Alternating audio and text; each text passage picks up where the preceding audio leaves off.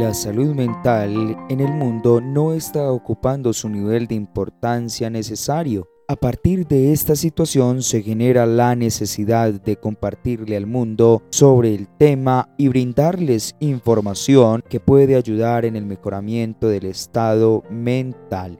Todos somos partícipes en un mundo mental. Por eso, de esa misma manera, los invitamos a escuchar y ser partícipes del siguiente podcast, ¿Quién te habla?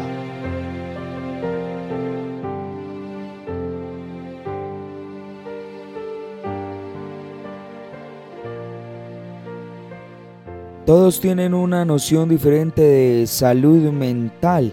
Además, ¿qué tan importante es para cada uno? Mi nombre es Willington Giraldo, soy reportero en el noticiero Oriente Hoy Noticias en el municipio de Marinilla. Para mí la salud mental pienso que juega varios papeles eh, dentro de un contexto que la persona está viviendo. La salud mental la veo desde la parte psicológica, como ese funcionamiento que tienen las personas para estar bien, para estar bien consigo mismas y con el resto de personas. Si no hay salud mental nos podemos desequilibrar y podemos llegar como a un estado de depresión quizás para muchos o un estado donde no podamos hacer muchísimas cosas. Y lo importante de tener esa salud mental en nuestras vidas es poder generar y crear como esa convivencia con los demás, pero también no restringirnos de llevar también esa convivencia con uno mismo. Eh, muy buenas tardes, mi nombre es Juliel Estrada, soy guardia de seguridad de la Universidad Católica La UCO. Eh, pues la salud mental para mí es la tranquilidad de cada persona y es muy importante manejar esa tranquilidad porque si no tenemos tranquilidad y salud mental, pues no, no tenemos salud, siempre vivimos amargados. Mi nombre es Esteban Peláez, yo trabajo en la unidad de gestión ambiental, soy el jefe de la unidad de gestión ambiental de la Universidad Católica de Oriente y la salud mental es algo muy importante, es un bienestar general del cuerpo y de la mente. Hola, mi nombre es Juan José López Cruz, soy estudiante de psicología del segundo semestre. Para mí la salud mental es el hecho de tener un buen bienestar emocional tener un buen equilibrio mental eh, para la realización de alguna actividad o tener buena salud. Bueno, es importante ya que si no tenemos un buen equilibrio mental, eso podría afectarnos socialmente, eh, en nuestro trabajo, con nuestras familias, en relaciones sociales en general, podría afectarnos demasiado el hecho de buscar esas ayudas emocionales o esas eh, ayudas eh, tipo terapias, pues puede ser un, un cambio muy importante en tu vida. Todos somos partícipes de la salud mental. Ahora viene la psicóloga Carolina Toro, que nos afianza la información sobre la salud mental. Soy Carolina Toro Puerta, psicóloga egresada de la Universidad de San Buenaventura, sede Medellín, en el año 2000 y especialista en estudios de género. Hoy me desempeño como coordinadora de proyectos de cooperación internacional que benefician a mujeres que han sido víctimas del conflicto armado y víctimas de otras formas de violencia. La salud mental es parte integral de la salud y el bienestar, tal como se refleja en la definición que hace la Organización Mundial de la Salud. Nos dice que la salud es un estado de completo bienestar físico, mental y social y no solamente la ausencia de afecciones y enfermedades. Por tanto, la salud mental, como otros aspectos de la salud, puede verse afectada por una serie de factores socioeconómicos que tienen que abordarse mediante estrategias integrales de promoción, prevención, tratamiento y recuperación que impliquen a todos y a todas. La salud mental y los problemas y trastornos mentales son, eh, están en creciente aumento y por tanto deben ser abordados.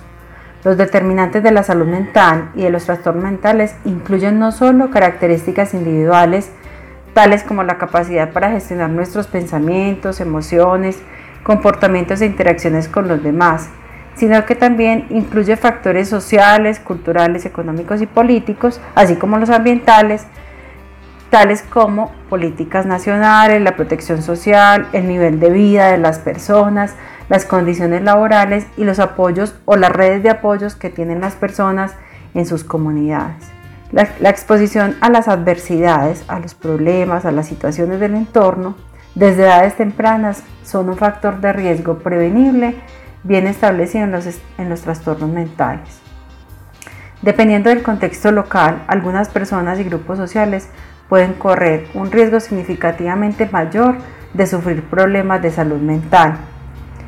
Entre estos grupos vulnerables se encuentran, aunque no siempre, miembros de las familias que viven en la pobreza, las personas con problemas de salud crónicos, los, niños y niñas expuestos al maltrato y al abandono, los adolescentes expuestos por primera vez al abuso de sustancias, los grupos minoritarios, las poblaciones indígenas, las personas de edad, las personas sometidas a discriminaciones, a violaciones, quienes viven en em, soledad, eh, también quienes tienen otras identidades sexuales eh, y el enfrentar, digamos, a otras personas eh, desde esa identidad sexual, las personas que han vivido prisión o han estado expuestas a conflictos, a desastres naturales o a otras emergencias humanitarias.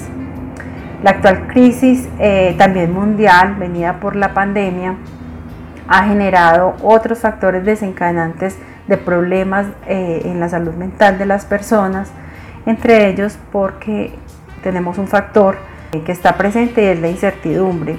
Hoy conocemos un poco más sobre la pandemia y sobre esas consecuencias físicas y emocionales, pero a inicios eh, y a mediados del año 2020 pues teníamos mucho desconocimiento sobre lo que podría pasar, lo que pues generó para muchas personas el incremento de situaciones eh, de salud mental, el aumento de la tristeza, eh, la dificultad, dificultad para resolver problemas emocionales y para también hacer frente a las diferentes situaciones que se iban presentando en el día a día. La Organización Mundial de la Salud ha identificado fuertes vínculos entre la depresión y otros trastornos y enfermedades no transmisibles. La depresión aumenta el riesgo de trastornos por uso de sustancias, enfermedades como la diabetes, las enfermedades del corazón. Lo contrario también es cierto, lo que significa que las personas con estas otras condiciones tienen mayor riesgo de depresión. La depresión también es un factor de riesgo importante para el suicidio, que reclama cientos de miles de vidas cada año y de vidas jóvenes especialmente. La depresión es un trastorno mental frecuente que se caracteriza por la presencia persistente de tristeza y una pérdida de interés en actividades que las personas normalmente disfrutan, acompañada de una incapacidad para llevar a cabo las actividades diarias al menos durante dos semanas o más. Además, las personas con depresión normalmente padecen varios de los siguientes síntomas, pérdida de energía, cambio de apetito, eh, no, no dormir, o dormir más o menos de lo habitual, sufrir ansiedad, concentración reducida, indecisión, inquietud, sentimientos de inutilidad, culpa o desesperanza y pensamientos de automutilación o de suicidio. Es importante notar que la depresión no es un signo de debilidad, se puede tratar con terapia, eh, con medicación antidepresiva si es el caso, o con la combinación de ambos métodos. ¿Qué hacer entonces cuando una persona siente que está deprimido o que está presentando estos síntomas de depresión?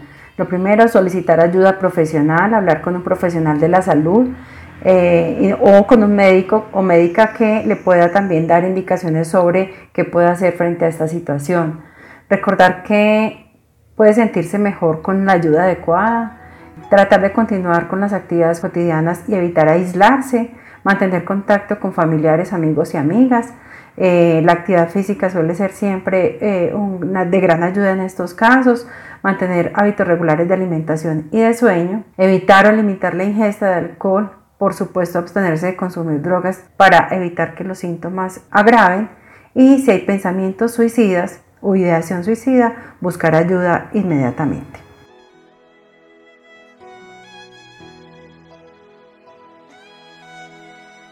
Las personas pintan un mundo en la mente que muchas veces no se evidencia en las paredes de la convivencia.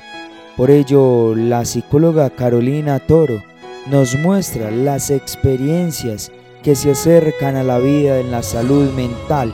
Además, la forma en la cual se puede acudir en un momento de depresión que está ligada a la manera de vivir en la salud mental en todo ello que hoy en día nos rodea, que nos acompaña. Gracias a todas las personas que participaron en la realización de este podcast.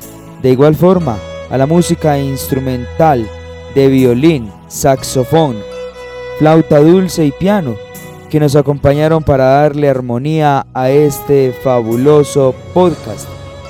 Cabe resaltar que este capítulo es bajo el derecho de cita académica.